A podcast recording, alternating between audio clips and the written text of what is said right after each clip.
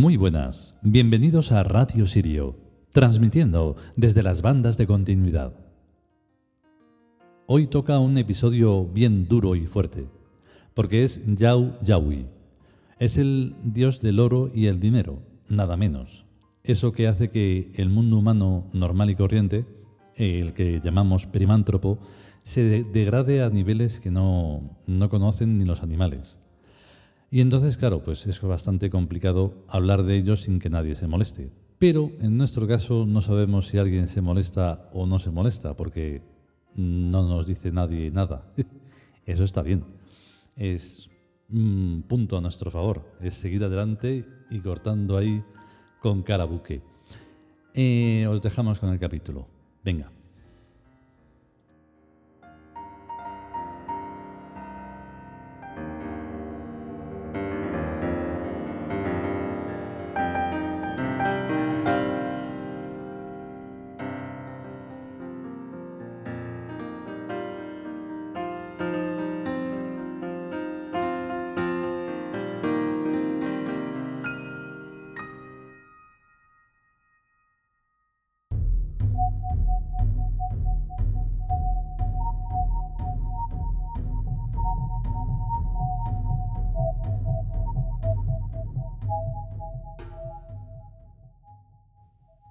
Dioses egipcios.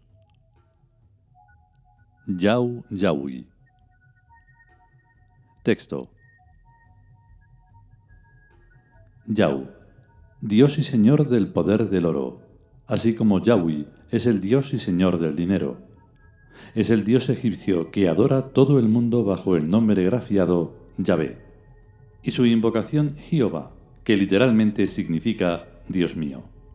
La palabra Dios, en cambio, es un derivado del Zeus griego.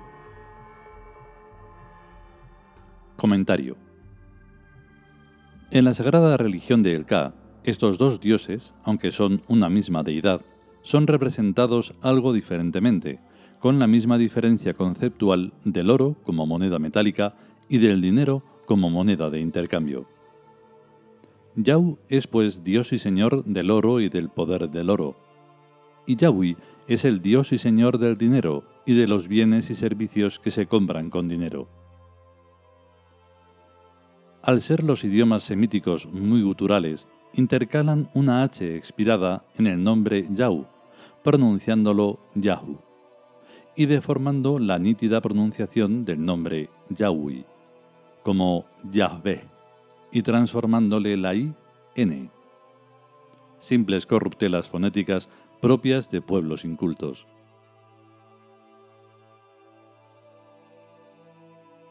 Académicamente, el humano primántropo es definido como Homo sapiens sapiens, hombre que sabe que sabe, pero realmente ese tipo de humanos ni sabe que sabe ni sabe nada, sino que únicamente funciona por intereses económicos, como un animal que busca comida, pero al que se le ha sofisticado la manera de conseguirla, mucho más complicadamente que se sofistifica a las ratas conseguir la comida en los complejos laberintos de laboratorio, en los cuales tienen que apretar palanquitas con técnicas de apretado cada vez más complicadas.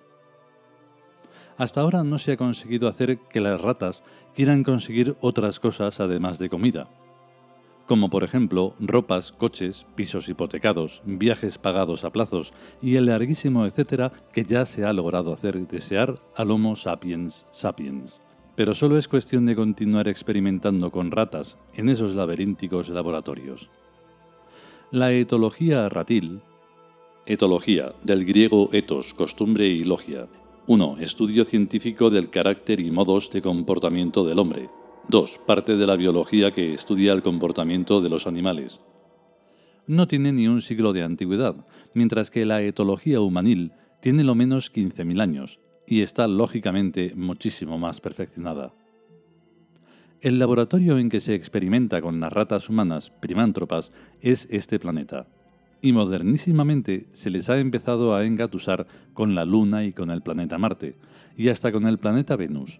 Pero la inmensa mayoría de esa gente ratil carece de aspiraciones tan lejanas y se conforma con comer pastelitos y con vestirse a lo que esté de moda y con tener coches y cositas electrónicas y con hacer turismo del más barato de a 10 euros el billete de avión.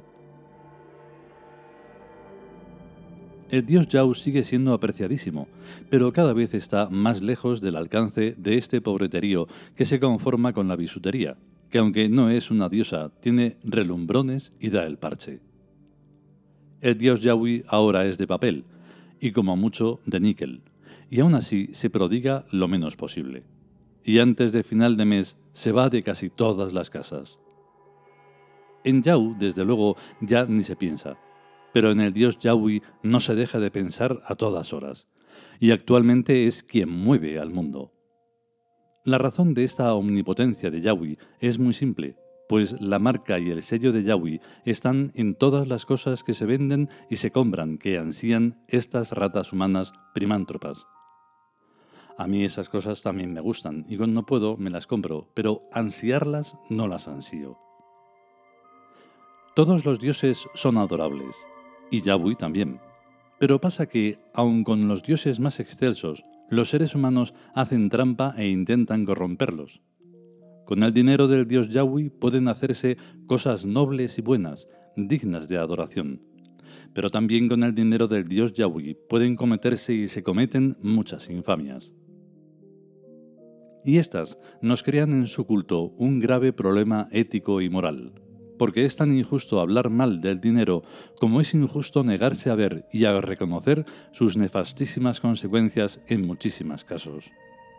Hablar del dinero es hablar del dios Yahweh. Al comentar los textos sagrados de otros dioses y diosas, he dejado bien claro que se tratan de dioses y diosas psíquicos, que viven y habitan en el universo psicológico, o sea, en un universo onírico e hipnótico que se ve con la imaginación. Objetivamente, el dinero es papel y números en el banco. Pero hipnóticamente, el dinero es todo lo deseable y todo lo codiciable en forma de espejismos alucinatorios que atraen a la mayoría de las personas hacia su propia destrucción. El mal no está en el dinero, sino en los psiquismos de muchas personas que convierten al dios Yahweh en el peor de todos los demonios. Cuando a el dinero no se le ve como a la presencia divina del dios Yahweh, sino como a bienes y servicios, se le está blasfemando obscenamente y degradando a niveles de vileza. Yahweh es un alto servidor, un amigo, un protector, un aliado, un guerrero del bien, cuya función es hacer a este mundo cada vez mejor. El dinero es su presencia, y nunca viene en solitario, sino en la divina compañía de los demás dioses.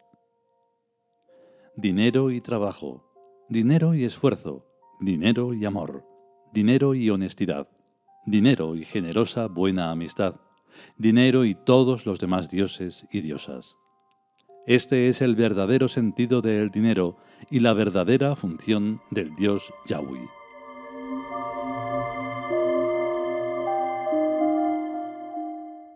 Hasta aquí el capítulo dedicado a Yau Yaui. Las músicas son nuestras, el texto es nuestro, lo que decimos ahora es nuestro, todo es nuestro. Bueno, si notáis un poco de diferencia en el sonido, es que estoy probando diferentes ecualizaciones y esta me mola un montón. Parece que estoy en una especie de lugar, hay una caverna mágica. Bueno, pues si podemos y sobre todo si queremos, volveremos con el siguiente capítulo. Que tengáis un gran día. Chao.